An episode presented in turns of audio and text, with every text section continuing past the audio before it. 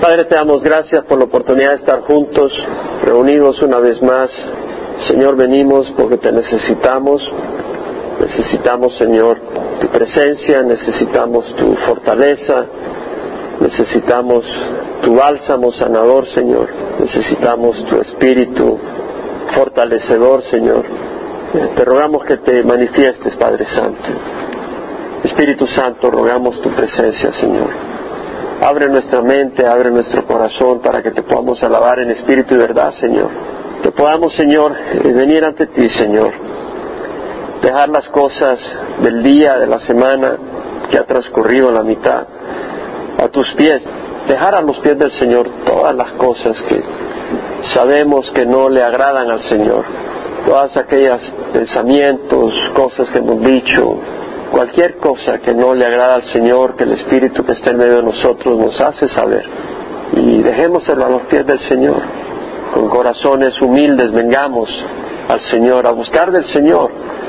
Podemos traerle un corazón humilde al Señor, un corazón necesitado, no un corazón arrogante, no un corazón autojustificado, sino un corazón manso, un corazón buscando del Señor. El Señor ha prometido ministrar a su pueblo. Así que tomemos unos minutos y traigamos a los pies del Señor nuestras actitudes, nuestras imperfecciones, nuestras impaciencias, nuestras iniquidades y dejémoselas a sus pies. Y te rogamos, Señor, que sigas derramándola, Señor. Necesitamos tu gracia, tu favor. Te damos gracias por tu misericordia que no merecemos, Señor. Tu gracia que no merecemos. Entonces tu gracia ministra en nuestros corazones, Padre. En nombre de Jesús. Amén. Salmo 79. Salmo de Asaf.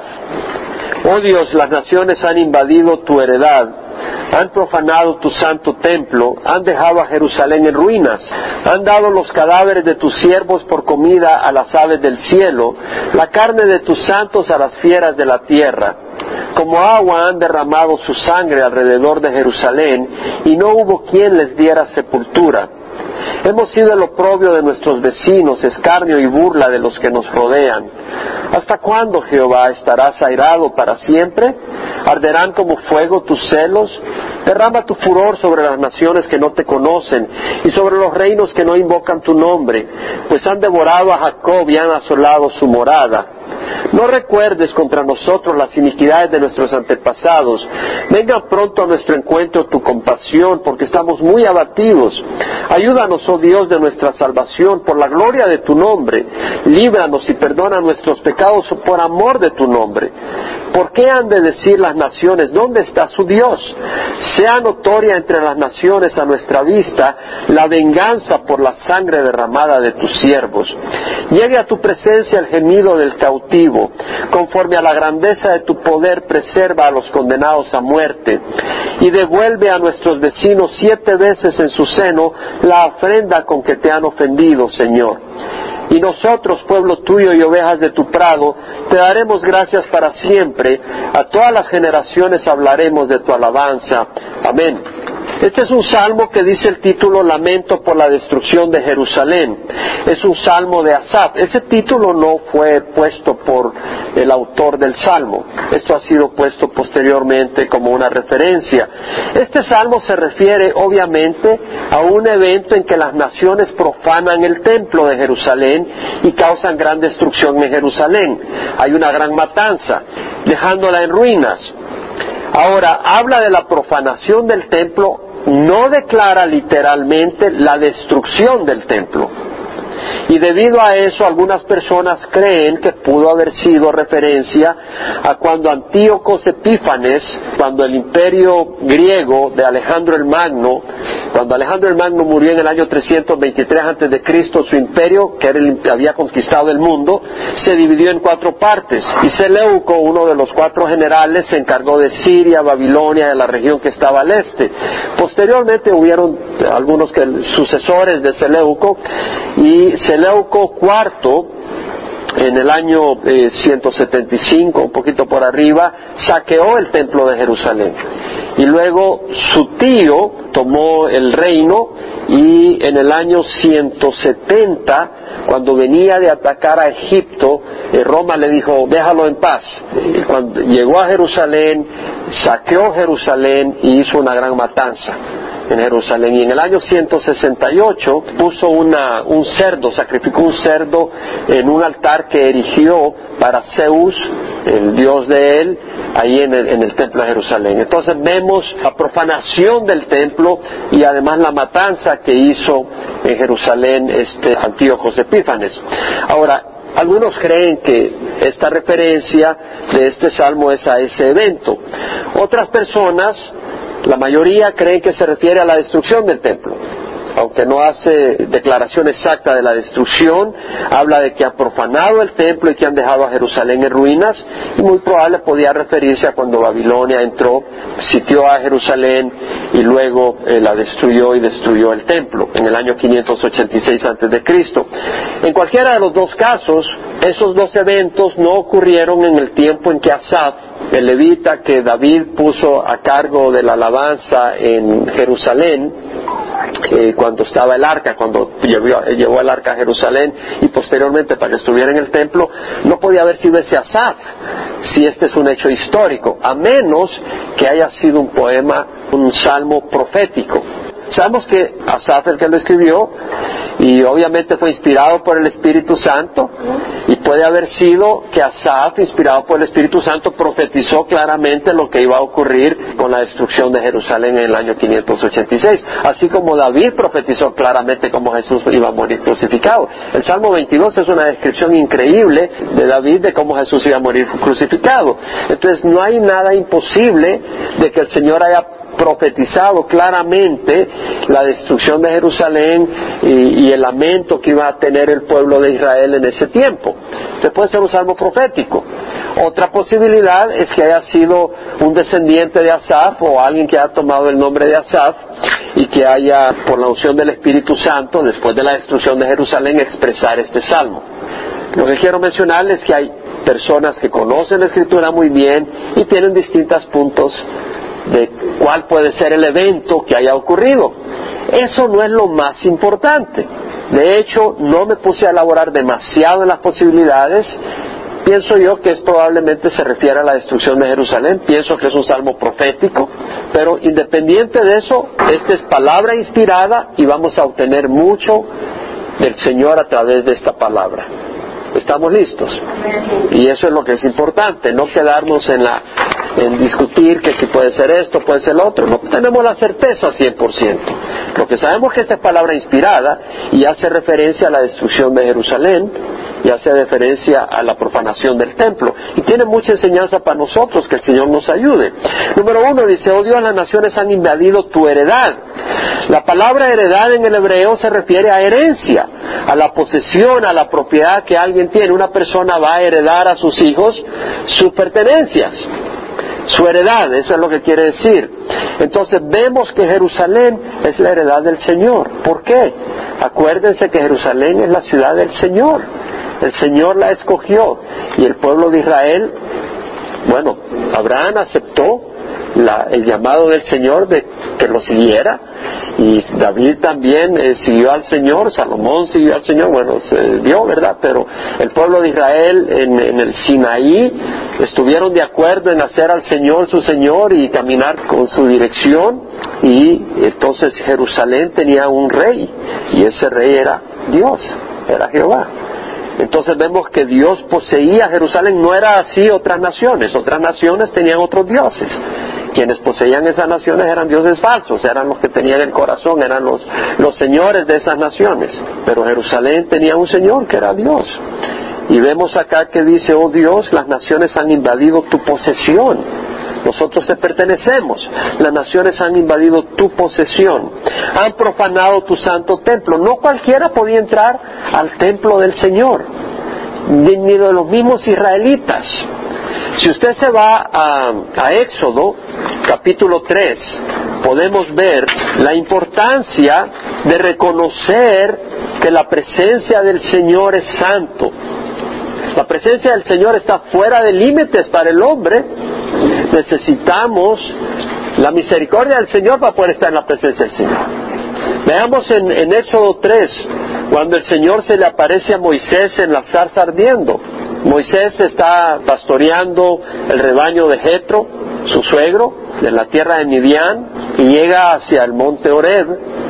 Y cuando llega ahí hay una zarza que está ardiendo y no se consume y llamó la atención de Moisés y Moisés se le acerca. Y cuando se le acerca al Señor desde la zarza dice, Moisés, Moisés, y él dice, heme aquí. Y él le dice, no te acerques aquí.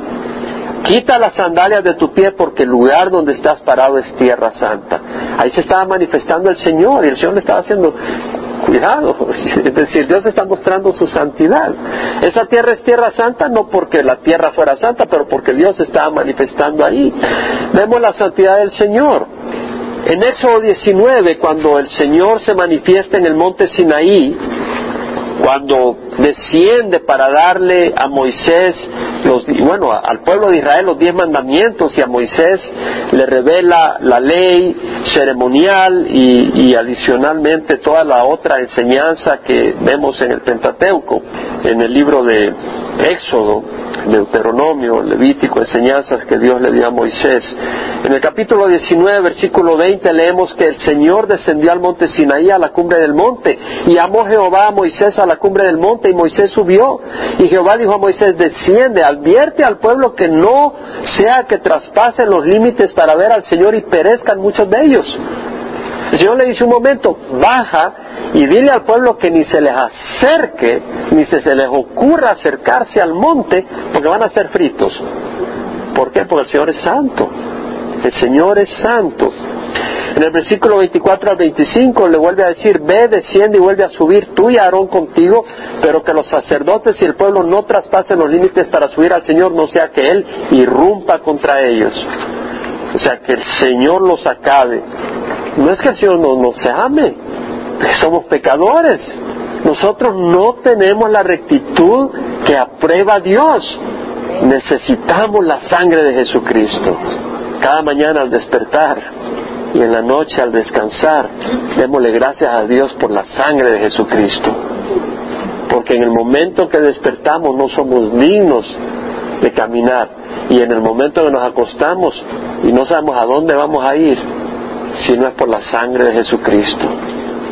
Podemos darle gracias al Señor. ¿Cuánto tiempo estuvimos en la tradición sin saber qué pasaba si al morirnos a dónde vamos a ir? Y nosotros ahora tenemos la certeza por la sangre de Jesucristo. Démosle gracias al Señor. Ahora en Éxodo 40 vemos que cuando el Señor eh, le da la instrucción a Moisés para erigir el tabernáculo y, Moisés eh, construye el tabernáculo y pone todos los artículos dentro del tabernáculo. Mira lo que dice el versículo 34. Entonces la nube cubrió la tienda de reunión y la gloria de Jehová llenó el tabernáculo.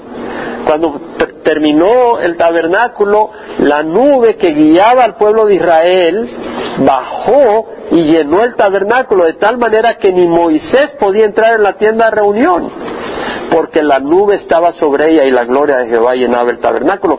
Lo mismo ocurrió cuando eh, Salomón construyó el templo. Vete a la primera de Reyes 8, versículos 10 y 11 vemos que cuando los sacerdotes salieron del lugar después de que Salomón había eh, erigido el templo, construido el templo, habían traído todos los implementos, habían puesto el arca del pacto en el lugar santísimo, la nube llenó la casa de Jehová. Y este es el templo, ya no había una nube que los guiaba. Este simplemente una nube vino representando al Señor y llenó el templo. Y los sacerdotes no pudieron quedarse a ministrar a causa de la nube porque la gloria de Jehová llenaba la casa de Jehová. El Señor estaba dando a entender que Él se iba a manifestar al pueblo de Israel desde ahí, que Él iba a guiar al pueblo de Israel. El Señor mostró su santidad bueno, aún los mismos levitas no tenían la libertad, los mismos sacerdotes no tenían la libertad de entrar al lugar santísimo cuando quisieran. Solo podía ser el sumo sacerdote una vez al año. Esto es muy importante porque a veces podemos empezar a caminar en nuestra propia justicia, amén. Dice, bueno, yo no lo hago. Bueno, a veces lo hacemos sin darnos cuenta. Y empezamos a justificarnos y a creer que somos mejores que fulano y que mengano. Es la sangre de Cristo. Es la sangre de Cristo. En Levítico 10, versículo 1 a 3, Nadab y Abiú tomaron sus respectivos incenciarios y después de poner en ellos fuego y echar incienso sobre él, ofrecieron delante de Jehová fuego extraño, que él no les había ordenado. Y de la presencia de Jehová salió fuego que los consumió y murieron delante de Jehová. Entonces Moisés dijo a Aarón, esto es lo que el Señor habló diciendo, como santo seré tratado por los que se acercan a mí, y en la presencia de todo el pueblo seré honrado. Es decir, el que se acerque al Señor tiene que reconocer que Dios es santo. Es lo que está diciendo. No cualquiera podía entrar ahí. Y Nadab y ofrecieron incienso cuando Dios no había ordenado hacerlo. Es posible que hayan entrado al lugar santísimo, porque si usted se va a Levítico 16, versículo 1, Jehová habló a Moisés después de la muerte de los hijos de Aarón, cuando se acercaron a la presencia de Jehová y murieron. Es eso lo que me hace pensar que tal vez quiso, que entraron al lugar santísimo, que dice, cuando se acercaron a la presencia de Jehová y murieron. Dijo el Jehová a Moisés, di a tu hermano Aarón que no en todo tiempo entre en el lugar santo detrás del velo, que es el lugar santísimo. Delante del propiciatorio que está sobre el arca. El propiciatorio era la cubierta de oro que tenía los querubines sobre el arca del pacto no sea que muera, porque yo apareceré en la nube sobre el propiciatorio. Aarón podrá entrar en el lugar santo con esto, con un novillo para ofrenda por el pecado, etcétera, y sigue, sigue la enseñanza. Eso solo una vez al, una vez al año, en el día de la expiación. Pero vemos que ellos no podían entrar. Y de hecho, los levitas ni siquiera podían cargar con sus manos ni ver eh, los objetos en el lugar santo, no, no ni siquiera en el lugar santísimo. No pueden entrar al lugar santo, váyase al libro de números, capítulo 4, cuando en el tabernáculo tenían que llevar, eh, desarmar el tabernáculo porque iban de un lugar al otro en el desierto, el Señor le dice Moisés, cuando Aarón y sus hijos se hayan terminado de cubrir los objetos sagrados, los tenían que cubrir.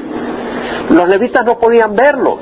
Y todos los utensilios del santuario, cuando el campamento esté por trasladarse, vendrán después los hijos de Coat para transportarlos. Y no todo cualquier levita, sino los descendientes de Coat eran los que tenían esa responsabilidad. Pero que no toquen los objetos sagrados, pues morirían. Entonces vemos acá, eh, y puede ver después del 17 al 20, este, vayamos de nuevo al Salmo. Para mí era importante hacer reflexionar lo que es la santidad del santuario. Imagínese lo que significa para el pueblo de Israel no que un levita entró, sino que gente enemiga del pueblo de Dios entró al lugar santo de ellos. Eso era una violación espiritual al pueblo de Dios. Ese lugar era santo, intocable, no cualquiera podía entrar. Y estos, estos habían entrado y habían profanado el santo templo. Y han dejado a Jerusalén en ruinas. Dejaron a Jerusalén en ruinas, dice el versículo. Han dado los cadáveres de tus siervos por comida a las aves del cielo. La carne de tus santos a las tierras de la tierra.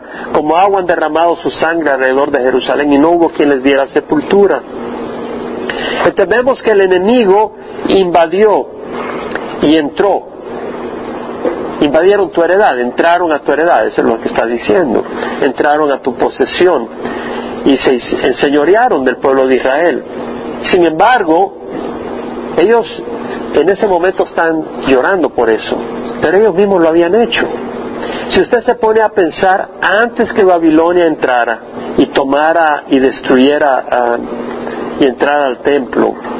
Antes de que Babilonia entrara a Jerusalén, antes de que Babilonia entrara a Judea y destruyera las ciudades de los judíos en Judea y luego sitiara Jerusalén, ellos le habían dado su corazón a otros señores, le habían dado su corazón porque habían adorado otros dioses. Ellos habían hecho eso. Ellos habían abierto su corazón al enemigo.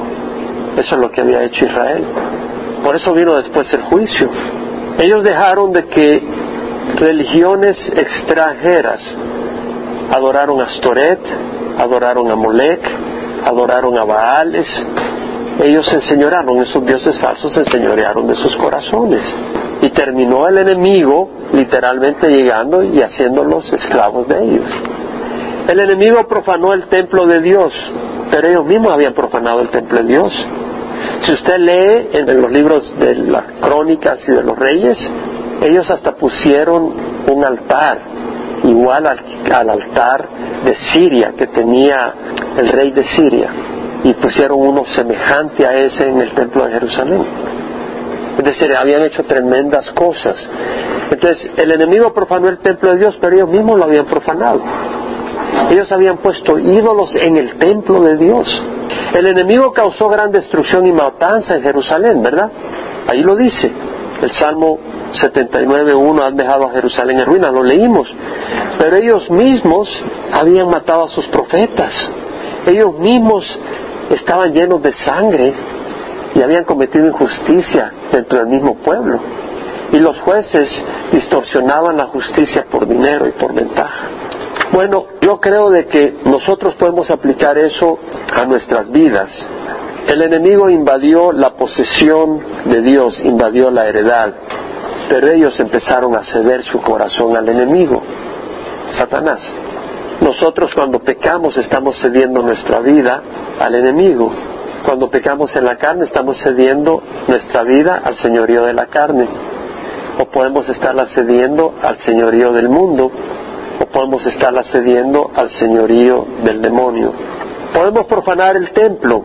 Ellos se quejaron de que el enemigo había profanado el templo, pero ellos mismos lo habían profanado. Y el Señor dice que nosotros somos templo del Espíritu Santo. ¿No sabéis que vuestro cuerpo es templo del Espíritu Santo, el cual está en vosotros y tenéis de Dios? Vamos a 1 Corintios 6, versículo 19. ¿No sabéis que vuestro cuerpo es templo del Espíritu Santo que está en vosotros, el cual tenéis de Dios y que no soy vuestro? Pues por precio habéis sido comprado. Por tanto, glorificad a Dios en vuestro cuerpo y en vuestro espíritu, los cuales son de Dios. Entonces nosotros podemos profanar el templo de Dios y lo profanamos ocasionalmente. Amén. ¿Podemos decir amén? No que nos regocijamos, pero tenemos que entender lo que estamos haciendo. Y luego vemos que el salmista se queja de que han dejado en Jerusalén en ruinas, de los cadáveres, y sabemos que ellos mismos habían matado a sus profetas. Ellos empezaron, si ellos no hubieran matado a sus profetas, si ellos no hubieran cometido injusticia, el enemigo no hubiera entrado y hubiera hecho la matación que hizo, ¿cierto? Y nosotros como iglesia podemos tener violencia en nuestras manos.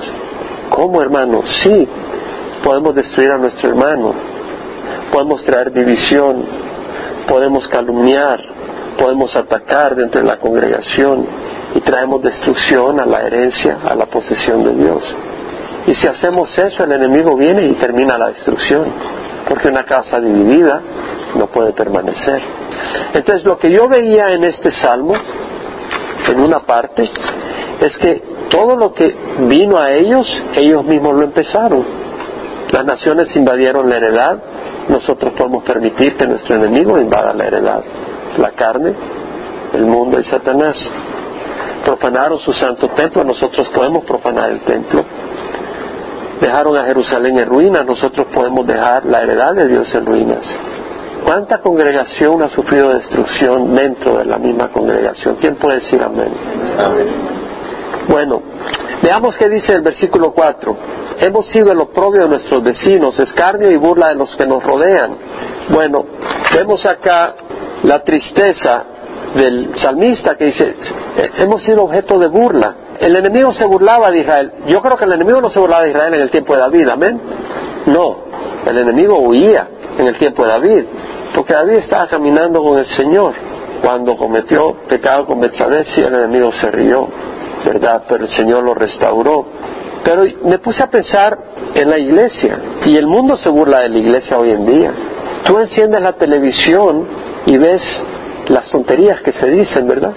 Y viene la gente y se burla de la iglesia, porque a veces es un circo, a veces es un es gente que está buscando dinero, y que está diciendo unas barrabasadas, ¿no? Y a veces ves a la gente que responde como que nada, acepta todo eso. Están dándoles golpes, están abusándoles y ahí mandan su ofrenda. 300 dólares, 500 dólares, 1000 dólares. Y la gente dice, estos son unos tontos. Y la gente se burla. Y los miembros son esclavos de la codicia. Da 100 dólares que el Señor te va a dar mil y termina. Son esclavos de la codicia, del desorden del comercialismo. Y pienso yo que esa iglesia es un poco distinta que la iglesia de Pentecostés. Cuando los apóstoles había un poder grande en la iglesia y la gente de alrededor no se burlaba necesariamente. Sí los perseguían, pero no se burlaban. Yo creo que necesitamos al Espíritu Santo, hermanos. Y es lo que he estado clamando al Señor, para hacer una diferencia en nuestra comunidad. ¿Hasta cuándo, Señor? Hemos sido lo propio de nuestros vecinos, escarnio y burla de los que nos rodean. Necesitamos al Espíritu Santo para que la iglesia muestre poder. Necesitamos al Espíritu Santo para que caminemos en verdad.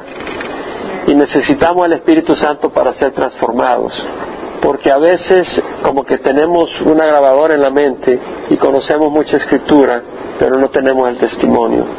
Yo creo que el testimonio es el que puede llamar la atención a la gente que nos rodea. Yo necesito más del Espíritu Santo. Yo necesito dar mejor testimonio. Yo quiero que mi vida tenga más poder. Para la gloria del Señor, no para mi gloria. Versículo 5. ¿Hasta cuándo, Jehová, estarás airado para siempre? ¿Arderás como fuego tus celos. Es decir, el Señor es celoso. Cuando nosotros estamos coqueteando con las cosas que no son de Dios, estamos diciéndole no al Señor y causa celo en el Señor, porque Él nos ama. El Salmo 79.6 dice, derrama tu furor sobre las naciones que no te conocen y sobre los reinos que no invocan tu nombre, pues han devorado a Jacob. Jacob se refiere a la nación de Israel y han asolado su morada se refiere a la nación, a la tierra donde habitan. Vemos que está pidiendo venganza. El Señor usa instrumentos para su ira. Usó a Babilonia, usó a Siria para traer juicio sobre Israel. Pero esos instrumentos Dios los juzgó. Dios juzgó a Siria, Dios juzgó a Babilonia. No recuerdes, dice, contra nosotros las iniquidades de nuestros antepasados, Venga pronto a nuestro encuentro tu, compasión, porque estamos muy abatidos. Ayúdanos, oh Dios, de nuestra salvación. Por la gloria de tu nombre, líbranos y perdona nuestros pecados. Por amor de tu nombre. Vemos acá que el salmista reconoce su naturaleza. Dice, somos pecadores. No recuerdes las... Bueno, somos hijos de pecadores lo que está diciendo. No recuerdes las iniquidades de nuestros antepasados. Está reconociendo que somos hijos de pecadores. Y luego reconoce que él mismo es pecador, que somos pecadores, porque dice, líbranos y perdona nuestros pecados. Entonces él está reconociendo que son hijos de pecadores y ellos son un pueblo con una naturaleza pecadora. Venga pronto a nuestro encuentro tu compasión, porque estamos muy abatidos. Ayúdanos. Olvida nuestras iniquidades, dice ten compasión de nosotros, estamos abatidos, ayúdanos por la gloria de tu nombre. Cuando yo pienso, hermanos, las crisis que estamos teniendo en la congregación, yo digo, Señor, ayúdanos. ¿Quién puede decir amén? Ayúdanos por la gloria de tu nombre. Hay crisis que tenemos en las familias. Hay crisis de distinto tipo. Yo digo, Señor, muéstrate. Muéstrate en nuestra congregación realmente mi meta no es que esta congregación sea una congregación grande, muy popular, de mucha gente. Eso es un fracaso. El éxito no está en eso. El éxito está en las vidas cambiadas, en las vidas transformadas. ¿Y cómo va a ser, hermano? Yo no creo que es en un curso. Yo creo que está en el clamor del pueblo. Yo creo que está en el clamor, en la oración, yo creo que está en reconocer nuestro pecado, hermano. Yo creo que está en decir, hermanos, yo necesito al Señor. Y decirle al Señor, yo te necesito, yo quiero ser distinto. Yo quiero tener más paciencia, yo quiero tener más amor, yo quiero tener más gracia, yo quiero tener más humildad. Necesitamos una transformación para no ser objeto de burla. Hay una situación y es que no todos los miembros de las familias son necesariamente seguidores de Cristo. Y la luz y la oscuridad no tienen nada en común. Y en algunas ocasiones los miembros son llamados, pero en algunas ocasiones no son llamados, todos los miembros. Porque la salvación no es por, por apellido.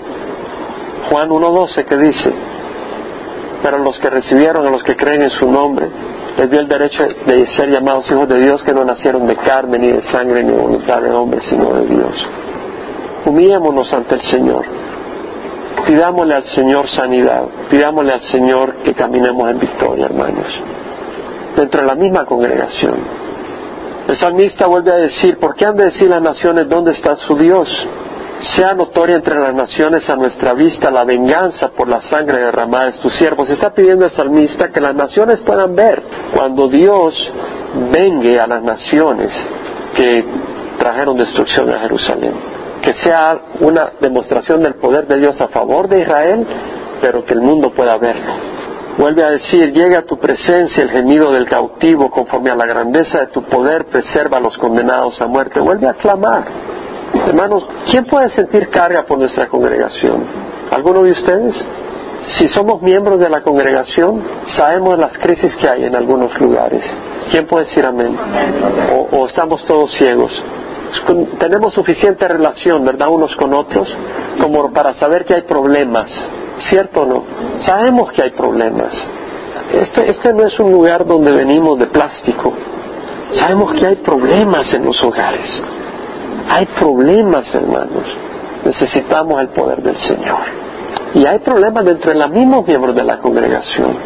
Resentimientos, amargura, divisiones, más de lo que yo quisiera aceptar. Y lo que digo es, vengamos al Señor. Vengamos al Señor. Yo no puedo callar y decir todo está perfecto. ¿Usted cree que es para eso que venimos? No. Yo creo que debemos de humillarnos al Señor y pedir, Señor, danos victoria. Eso es lo que hizo el salmista acá, hermanos. Vio la destrucción, vio el caos y clamó. Yo le doy gracias a Dios por las hermanas que se reúnen los sábados a orar. Le doy gracias por los que vienen el miércoles, porque podemos reunirnos y de alguna manera buscar del Señor juntos, amén. Así como estamos hablando ahora, con un poco más de intimidad, ¿no? Buscar del Señor juntos los que se reúnen el martes, que pueden, que no trabajan el martes en la mañana y vienen. Es una bendición. Yo quisiera que hubiera más reuniones de oración. Yo espero que sintamos la necesidad de buscar del Señor. Eso es lo que hizo el salmista. Y dice, devuelve a nuestros vecinos siete veces en su seno la afrenta con que te han ofendido, Señor. Es decir, siete veces, es decir, con ganas. En su seno, es decir, no solo los toques de cerca, destruye al enemigo y dice la palabra que Satanás será vencido y puesto bajo nuestros pies. Dice la palabra del Señor. Dios aplastará a Satanás debajo de nuestros pies, dice Pablo en Romanos. ¿Quién dice gloria al Señor? Cuando vemos todo lo que ha hecho. Hay situaciones que sabemos que solo Satanás las puede haber armado. Hay situaciones que son tan malvadas o sea que ahí hay un plan dentro de esas situaciones, son situaciones que no son accidentales. Empiezas a unir las puntas y te das cuenta que el enemigo está armando y estrategias para destruir, hermanos. Qué bueno que ese enemigo va a ser destruido. Y luego dice, la afrenta con que te han ofendido, Señor. ¿Por qué? Porque han profanado el templo del Señor. Y al profanar el templo del Señor están ofendiendo al Señor. Y cuando el enemigo viene y profana el templo del Señor que somos nosotros, están tocando al Señor. Y luego dice, nosotros pueblo tuyo y ovejas de tu prado, somos tu pueblo, somos tus ovejas. Te daremos gracias para siempre, a todas las generaciones hablaremos de tu alabanza. Segunda de Crónicas, la base de toda restauración es el arrepentimiento. Hay esperanza para los que estamos oyendo.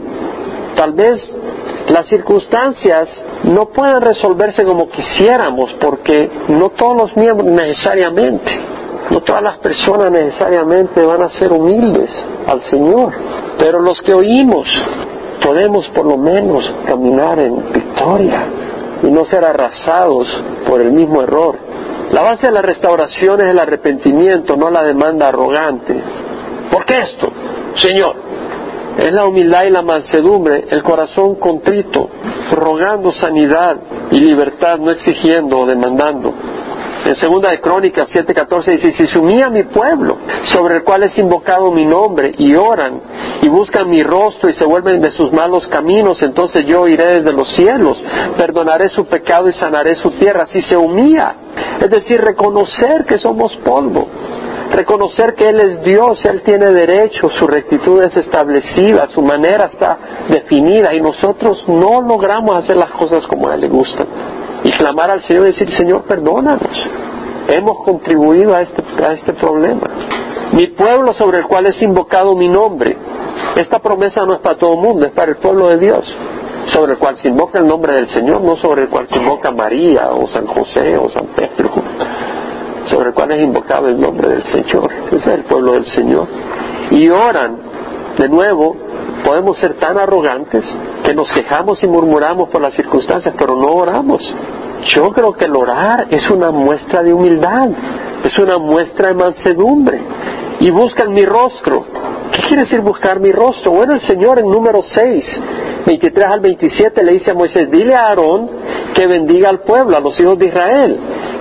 Así les dirá, Jehová te bendiga y te guarde, Jehová haga resplandecer su rostro sobre ti y tenga misericordia de ti, Jehová alce su rostro sobre ti y te dé paz. Sí bendecirá a los hijos de Israel y yo los bendeciré. Número 6. Jehová te bendiga y te guarde, Jehová haga resplandecer su rostro sobre ti y tenga de ti misericordia. Es decir, Jehová te muestre favor. Distinto es cuando le ves la cara al jefe y el jefe está bravo, no quieres verle la cara. Pero cuando el jefe está sonriente y te mira, hola, ¿cómo estás? Ya te sonríe, el jefe dice, hombre, me va a dar aumento. Entonces eso es resplandecer el rostro sobre ti. El Señor resplandezca, o sea, te favorezca, el Señor hace sobre ti su rostro. Cuando te mira con, con amor y ternura y dice, ya tengo paz, Imagínate si cuando te mueres, si vas a la presencia del Señor y Él te mira con una sonrisa, qué bonito, pero si te mira todo bravo, sabes para dónde vas. Pero hemos de buscar al Señor, buscar su rostro, buscar su favor, el favor del Señor. Podemos ser tan arrogantes que ni buscamos el favor del Señor. ¿Usted sabe eso? No, yo, yo me las arreglo. No, no necesito orar para esto, yo sé, yo conozco a fulano. O yo le voy a echar ganas y voy a salir adelante. No buscamos el rostro del Señor. No necesitamos al Señor. ¡Qué arrogancia! Tenemos problemas en la familia, tenemos problemas en la iglesia. No vamos a buscar el rostro del Señor. Ahí vamos a resolver con una reunión. No. En Jeremías dice, yo sé los planes que tengo para vosotros, planes de bienestar y no de calamidad, para daros un futuro y una esperanza. Me invocaréis y vendréis a rogarme. Y os escucharé, me buscaréis y me encontraréis cuando me busquéis de todo corazón. Buscar al Señor de corazón. Yo les animo a que seamos gente de oración, hermanos. Estudiamos el domingo que la iglesia no es un edificio, amén. Nos tocó ver que se reunían en la, iglesia que se reúne en la casa de Aquila y Priscila. La iglesia que se reúne en la casa, entonces la casa no es la iglesia. La iglesia es el grupo que se reúne. Entonces nosotros somos una iglesia, una asamblea de hermanos, somos un cuerpo, somos una familia. Entonces debemos de funcionar como una familia si funcionamos simplemente como voy a ir a la iglesia porque voy el domingo a la iglesia o voy el miércoles a la iglesia, no, la iglesia no es el lugar, es la familia. Y si somos un grupo, la familia no deja de existir cuando nos vamos a las casas el miércoles en la noche o el domingo cuando nos vamos después del servicio. Estamos, somos ahí todo el tiempo. Que el Señor nos ayude. Y dice, y se vuelven de sus malos caminos. Necesitamos convicción del Espíritu Santo. El Señor dijo, os digo la verdad, os conviene que yo me vaya, porque si no me voy, el consolador no vendrá a vosotros, pero si me voy os lo enviaré y cuando Él venga, el Espíritu de verdad convencerá al mundo de pecado, de justicia y de juicio.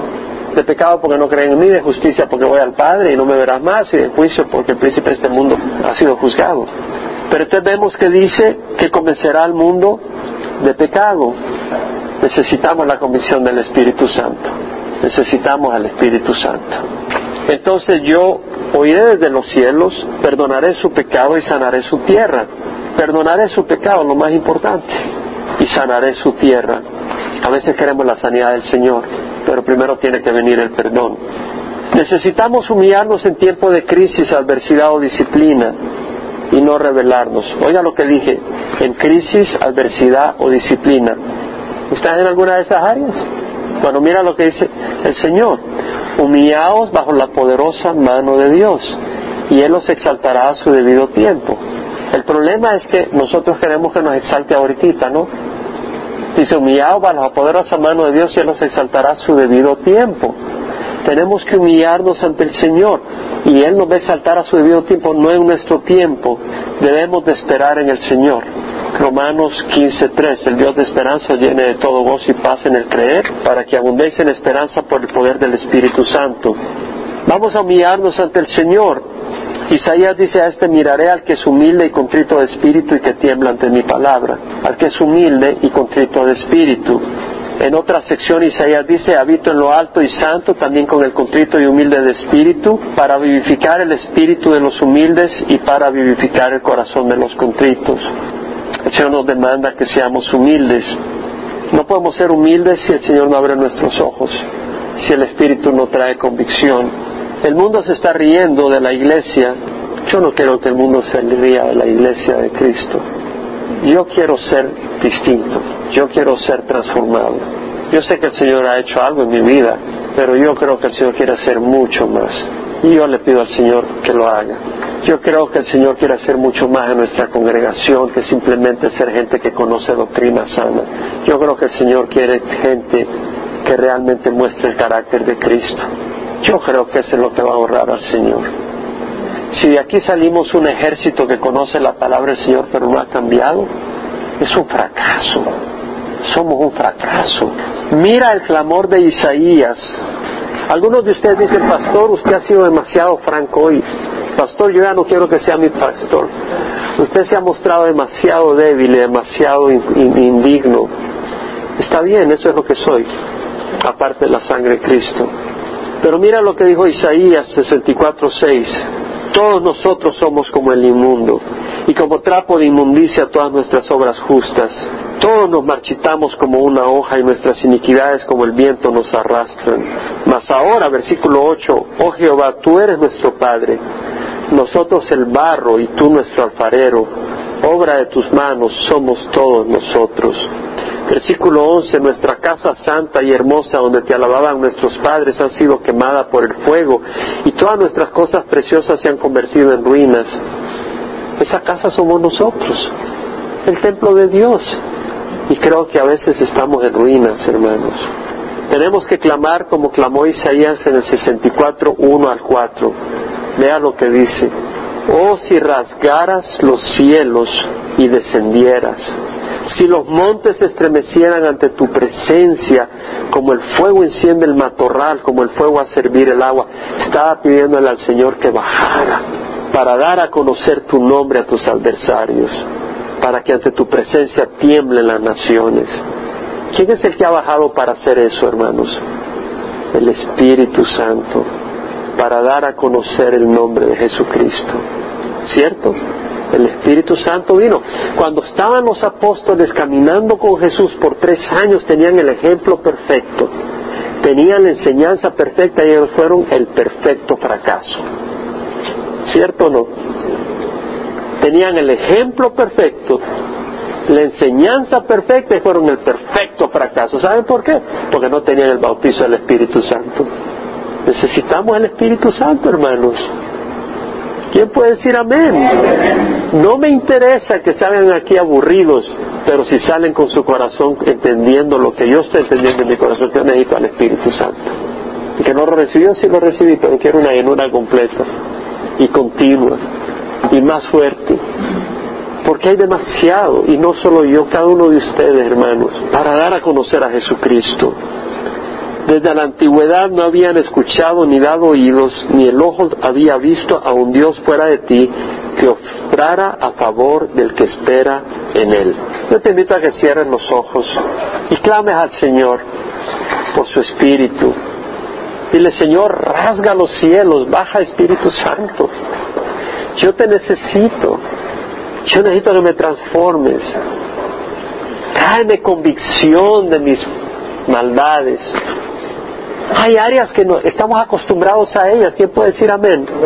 Hay áreas que son parte de nuestra vida y no hay convicción en nosotros. Y no cambiamos porque no hay convicción. ¿Quién puede decir amén, hermanos? Necesitamos convicción y solo el Espíritu Santo nos va a dar convicción. Sabemos que no están bien, ahí las tenemos. Como quien tiene una, un bote de basura en la casa, ahí lo tiene hasta que está lleno lo bota. Mientras no lo ve lleno, ahí lo tiene. No hay una convicción. necesitamos convicción del Espíritu Santo. Necesitamos al Espíritu Santo. Espíritu Santo, rogamos que llenes nuestras vidas. Necesitamos que desciendas. Señor, queremos beber de ti. Queremos beber de ti. Queremos tu presencia. Queremos que nos corrijas. Queremos tu convicción. Queremos tu sanidad. Queremos tu bálsamo. Queremos tu luz. Queremos tu poder, Señor. Para que podamos traer gloria a tu nombre y la gente no se burle de nosotros, viendo que somos los mismos, que no hay cambio, que todo es pleito, todo es división, todo es arrogancia, todo es orgullo, todos nos ofendemos por cualquier cosa, somos impacientes, hablamos más de lo que debemos, cuando debemos de hablar no hablamos, juzgamos a medio mundo.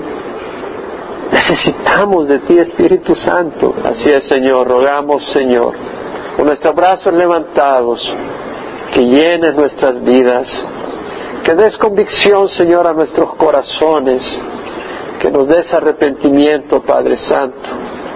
Nos guíes en tu luz, abra nuestros ojos.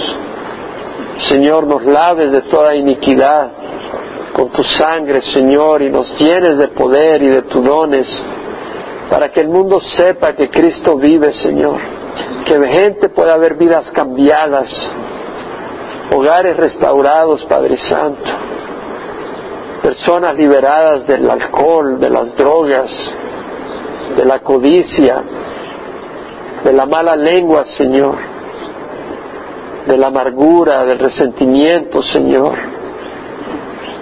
Señor, ven y bendice nuestras vidas para que tu nombre sea glorificado y el enemigo no se ría más de nuestra de nuestra casa, Señor, de tu templo, Señor, de tu pueblo, de tu heredad, Señor. Te lo rogamos en nombre de Cristo Jesús. El pueblo de Dios dice, amén y amén.